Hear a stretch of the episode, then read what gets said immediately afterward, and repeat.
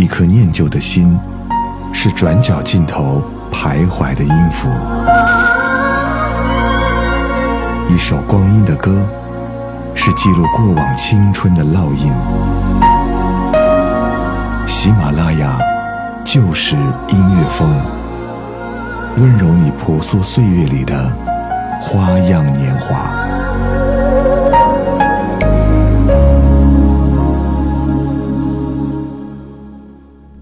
喜马拉雅就是音乐风，我是小南。今天在节目当中为各位介绍一部电影《秋之白华》。先生这次又要去上海，想去更远的地方。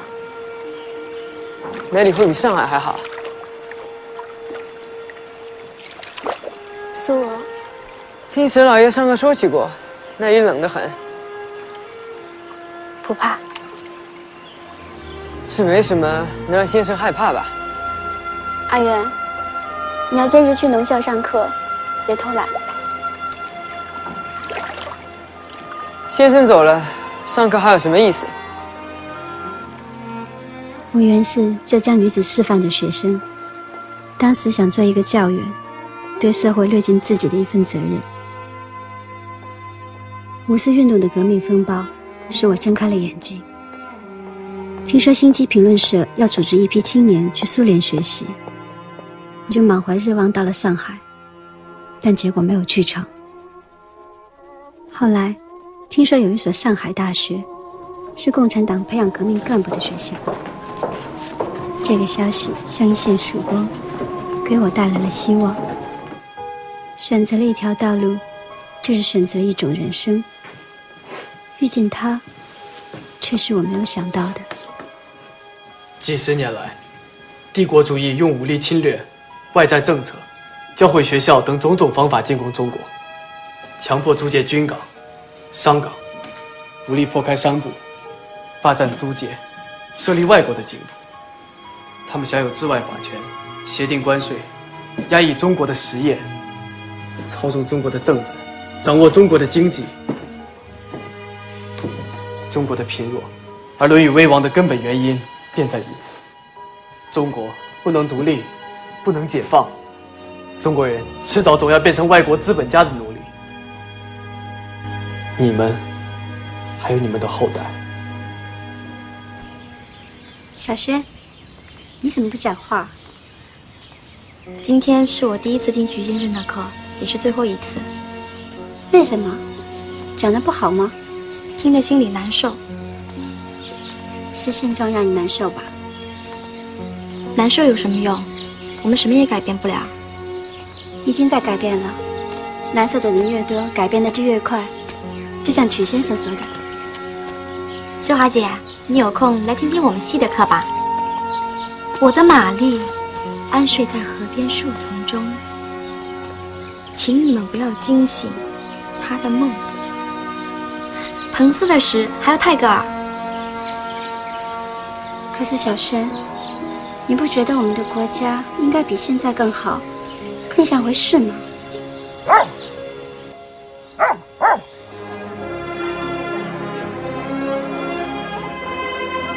我们社会学系的同学，除了上课，还要承担很多的社会工作。最重要的一项就是到工厂组织工人夜校，一边扫盲，一边讲革命道理。我们的夜校已经有三十多所。这个像我这样能过来上学吗？可以啊。那这个还收费吗？收费的。不收费啊，那太好了。那我下次一定过来。谢谢啊。你把想法写一写。我知道，是要申请的。你说过，共产党是代表被剥削阶级的，要让穷人把他苦难，建立公平正义的新社会。现在是我党做工作的最好时机，我们要马上行动起来，马上以我党的名义发表声援的文章。我回去就写。曲先生。曲先生，夏先生让带给建红的。谢谢。他好些了吗？是好是坏，我有忙，不能陪他。我有时间啊，我们去照顾建红吧。不要，会传染的。你要小心。我有肺病很多年了，不要紧的。先生也要保重，需要我们做什么，请不要客气。谢谢，再会。先生再会。每次和他讲话，我都无端的紧张，同时也无端的激动。有点紧张。是啊，要是向大姐在上海，这么重的担子也不会落在我肩上。包罗天是我的老朋友，他对中国的情况也比较熟悉。你不要着急，说慢一点，不用说很多，有遗漏也没有关系。我翻译的时候会替你补充的。我从来都没有跟外国人打过交道，只是在书本上了解中国之外的事情。有机会还是应该出去看一看。总是没有时间认真学习外文。你还年轻，有时间。我只比你小不到两岁呢。我是说，你是老师有学问，其实你也很年轻。学生表扬起老师来了，同学们都在议论呢。议论什么？说上大的老师是全中国最有才华、最革命、最英俊的。中国有太多有才华的、革命的、优秀的青年，总得做成一点事情。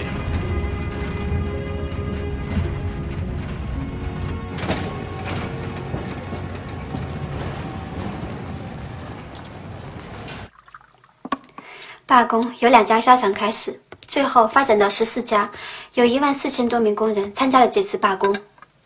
Забастовка началась на двух фабриках и распространилась по 14.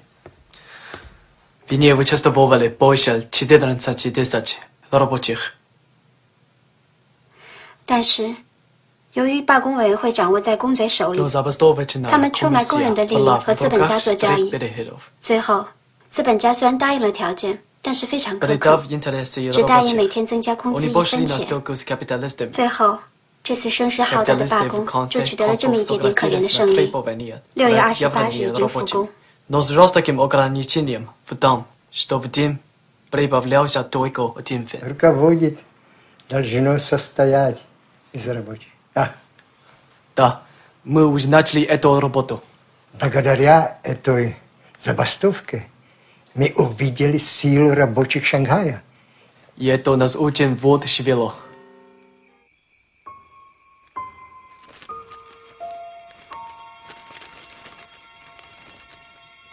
建龙从来不给我回信，我和他也渐渐无话可说，而另一个人却越来越吸引我。他的思想、言谈举止、声音和目光，照亮我的生活。曾花姐，暑假真的不回去看女儿了？这是送给你的，一只毛，我赶了两夜才赶出来。谢谢菊花姐，真漂亮！我从来都没有穿过那么好看的裙子。你喜欢就好。你快走吧，回去带我向你家里人问个好。哎，拿下。菊花姐，我走了啊。再会，再会。菊花姐，高兴点。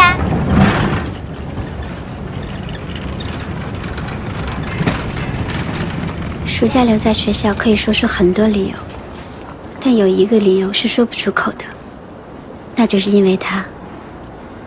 我想待在可以看到他的地方，渴望和他一起工作，愿意分担他失去亲人的痛苦。就这些吧。好的，请稍等。支部讨论了你的入党申请，同意你加入中国共产党。我和向景宇同志做你的入党介绍人，在合适的时候，我们会为你和新入党的同志们举行一个仪式。今天，我受组织和向景宇同志的委托和你谈话。谢谢先生。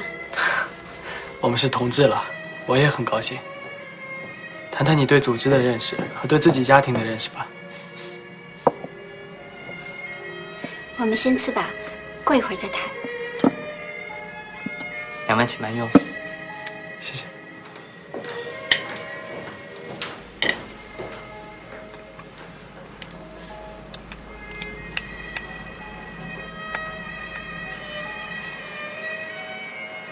你怎么不吃啊？我太激动了，吃不下。就应该喝杯酒庆祝一下。你肺不好，还是不要喝了。不不，今天一定要喝一杯。好，我去选择红酒。我在给建龙的信里提笔写下“离婚”二字，这在当年非常艰难。女人从来没有选择自己幸福的权利，即便有了权利，也没有胆量。我是在革自己的命。我鼓起勇气去找他，我要当面对他说：正因为你爱建红，就应该再爱一次。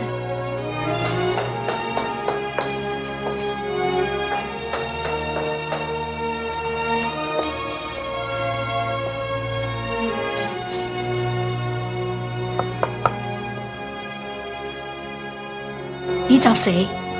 我找曲先生，我是他的学生。请进。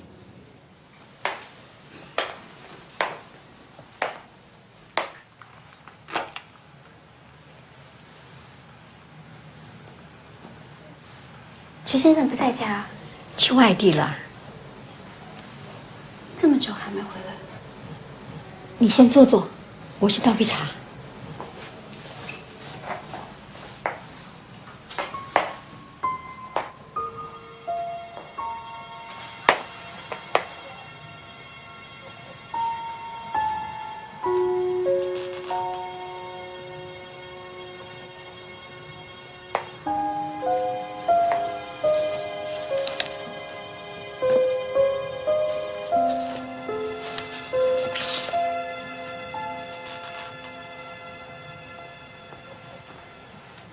他有事？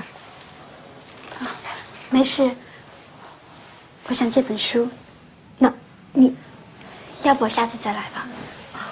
不要紧的呀，曲先生的学生经常来借书的。等他回来，我告诉他。回去的路上，我冷静了很多。他所有的时间和精力都用来工作，即使我爱他，也不该打扰他。而面对日益复杂激烈的斗争形势，我作为一个共产党员，也应该全身心投入其中。同学们，同学们，北洋政府率兽食人，谄媚欧美帝国主义，屠杀中国平民劳动者。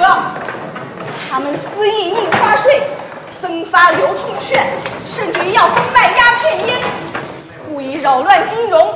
盗取社会财富，以遂军阀的阴谋。安静安静张峰有令，今天的机会极多了，你回家去吧。打倒帝国主义！打倒帝国主义！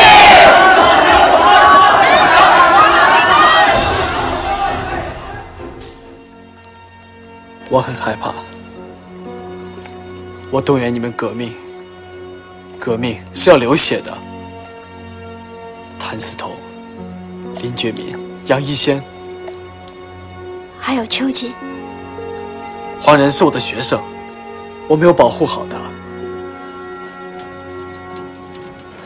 或许我不该让你们冒着生命危险参加革命。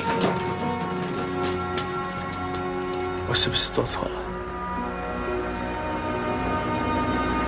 你自己知道有生命危险，为什么还要参加革命？为了给自己一个。在这个不堪的社会活下去的理由，为了实践自己希望国家好起来的愿望，还想让短暂的一生有些意义。我们也一样，我们不是小孩子了，不会因为从众赶时髦才去革命。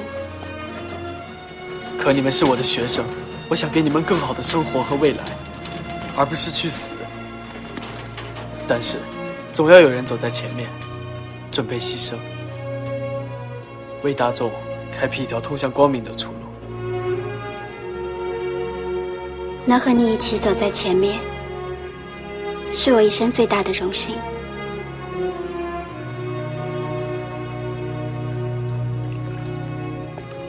我有好多话想要对你说，还是不要说。我想离婚。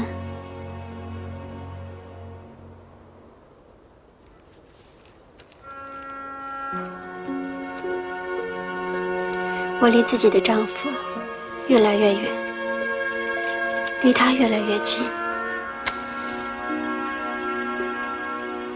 我不想欺骗任何人，包括我自己。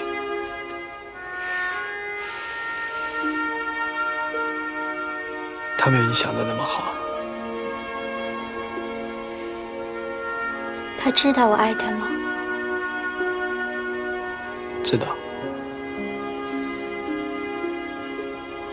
他喜欢我吗？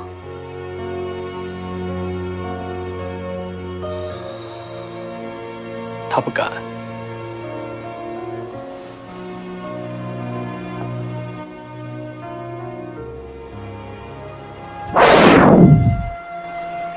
三太太很久没有回来了啊！是啊，阿公，我在上海读书。啊，这位先生是？他是我的老师，也是阿爸的朋友。阿公，我叫瞿秋白，哪里人呐？江苏常州。啊，我年轻时候去过。我家门前也有这样一条河，河上有座桥，叫做密渡。密渡就是早船嘛，要出远门呐。我十七岁就离开家了，很多年没有回去过了。我很欣赏他，很少能见到如此博学、平和又纯净的人。我也没有想到他能陪我回来，我们之间没有任何的表白。不必解释什么，该说的他都说过了。我也没有想到你能如此坦诚，上天真是厚爱我。我知道你喜欢他什么，你也应该知道我为什么会成全你。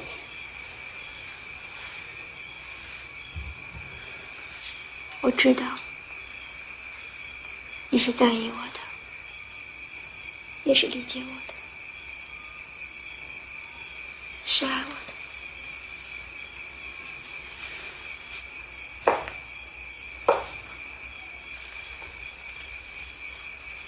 我们不白做一场夫妻。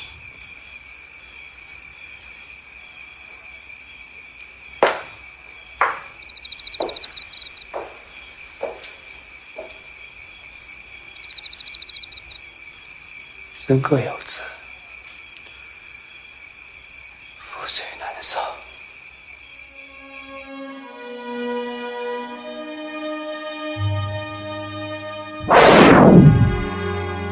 三五年二月，我在突围途中被捕，身份也暴露了。来到长汀已是四月，莺飞草长，景色宜人。我忽然很想写点东西。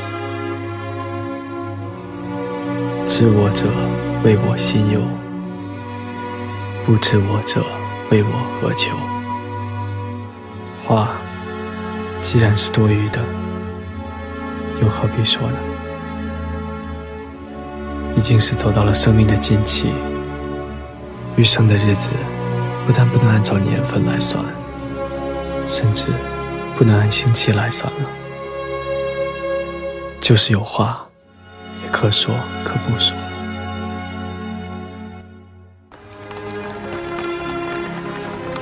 一九二七年三月，我来到武汉。革命的形势轰轰烈烈，志华留在白色恐怖下的上海，又和他联系不上。我不免有些担忧。天啊！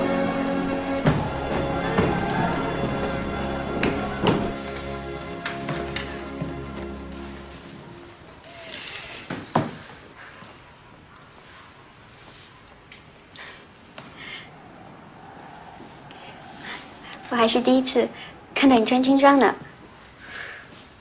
我们给中央军事政治学校武汉分校的学员上课，教官要求穿军服。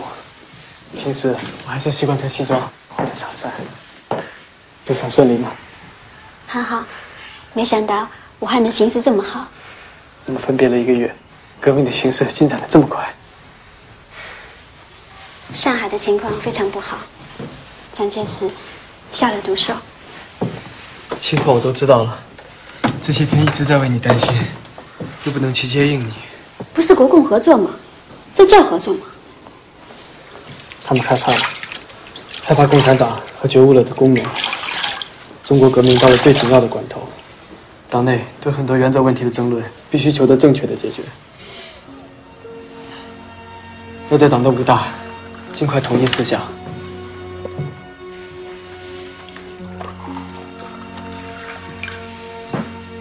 湖南农民运动考察报告，这是毛泽东在今年年初用三十二天时间调查后写的。希望你也能好好学习。你能来真好。摆在我们面前的只有两条路：或者资产阶级取得领导权，使革命毁于一旦，人民仍受帝国主义的侵略；或者无产阶级取得领导权，使革命得到胜利。因为社会主义准备条件。事实证明，只能是后者。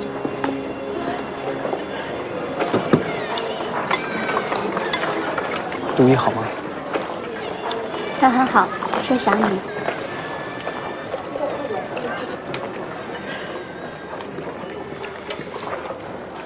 中国的豆腐太好吃了，天下第一。一九二七年四月二十七日，中共五大在武汉召开，有八十位代表参加，代表着全中国五万七千九百多名共产党员。大会选举了二十九人组成的中央委员会，我和志华都当选为中央委员。当时武汉的形势令人堪忧，工农运动有些失控，党内矛盾斗争也很激烈。我在焦虑中工作，在工作中焦虑，幸亏有志华陪在我身边爸爸爸爸每次。见到你，你都要咳嗽。咳嗽是好爸爸的另一门外语啊，可惜你听不懂。八股疗养院我已经联系好了，这次你一定要去。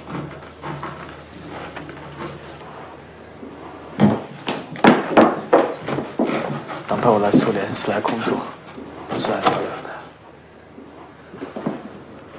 难道让你去巴库，不是组织的决定吗？去或是不去，你都不用跟我讲，去跟字部讲。你不要生气。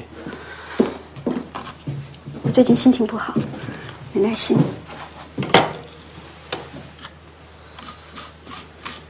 我受了批评，连累了你。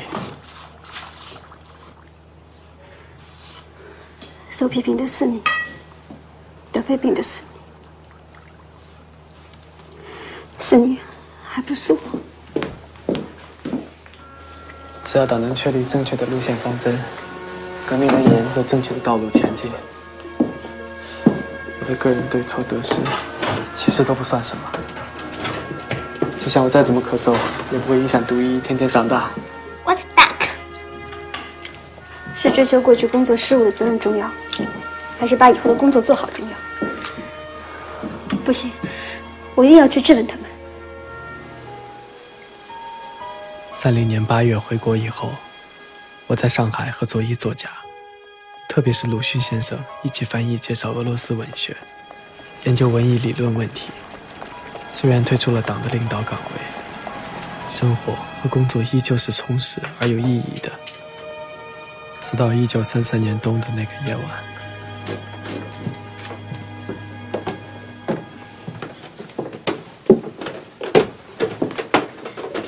不要开灯。一是上海不安全，二是苏区的工作也需要你。行程我们都已经安排好了，什么时候出发，有人会通知你的。志华可以一起去吗？暂时不能去，因为他的工作还需要别人来接替。我想志华和我一起工作，麻烦你向组织转达一下。这个问题组织上已经考虑过了，也已经答复你了嘛。好吧，我们服从组织的决定。好，保重。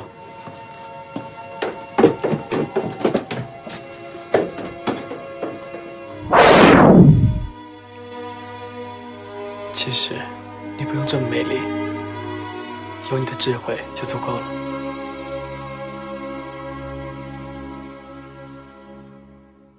其实，你也不用这么智慧，有你的勇敢就足够了。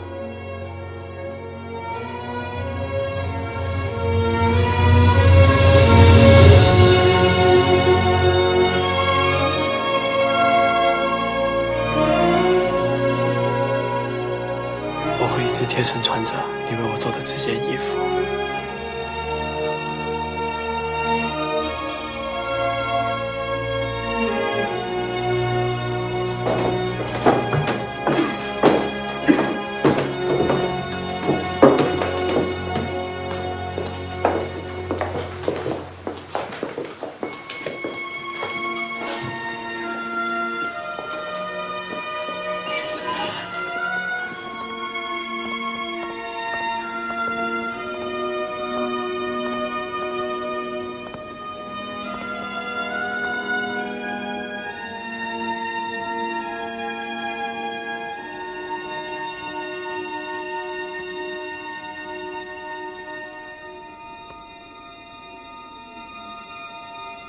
志华，我走了。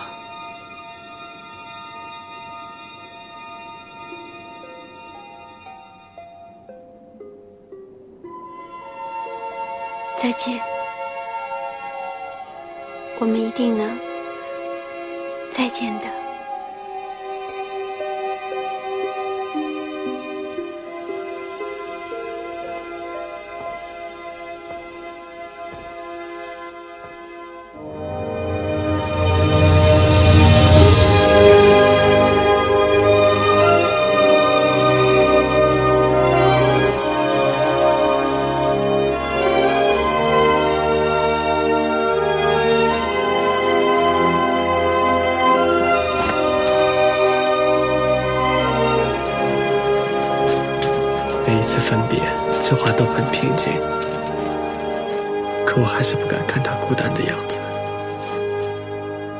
分手的那一刻就等待着和他重逢。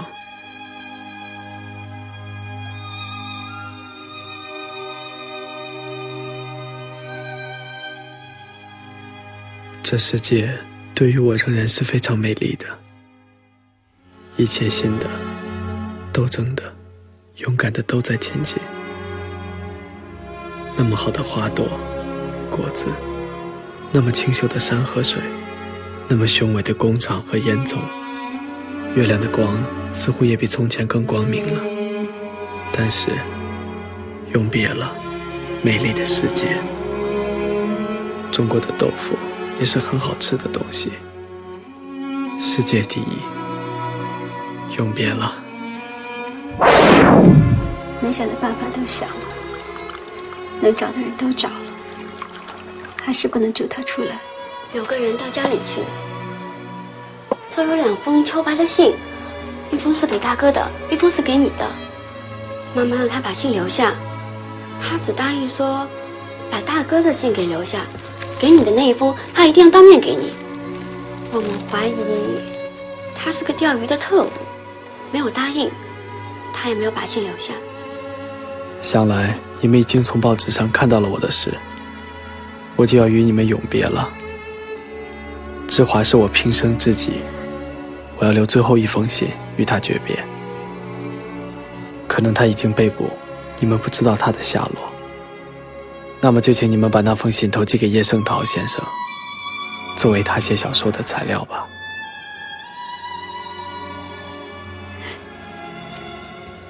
妈谢谢你来看我。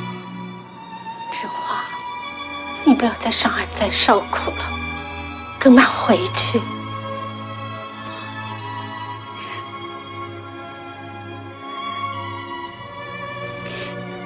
妈，我不能跟你回家，我不能在你身边尽孝，你千万不要怪我。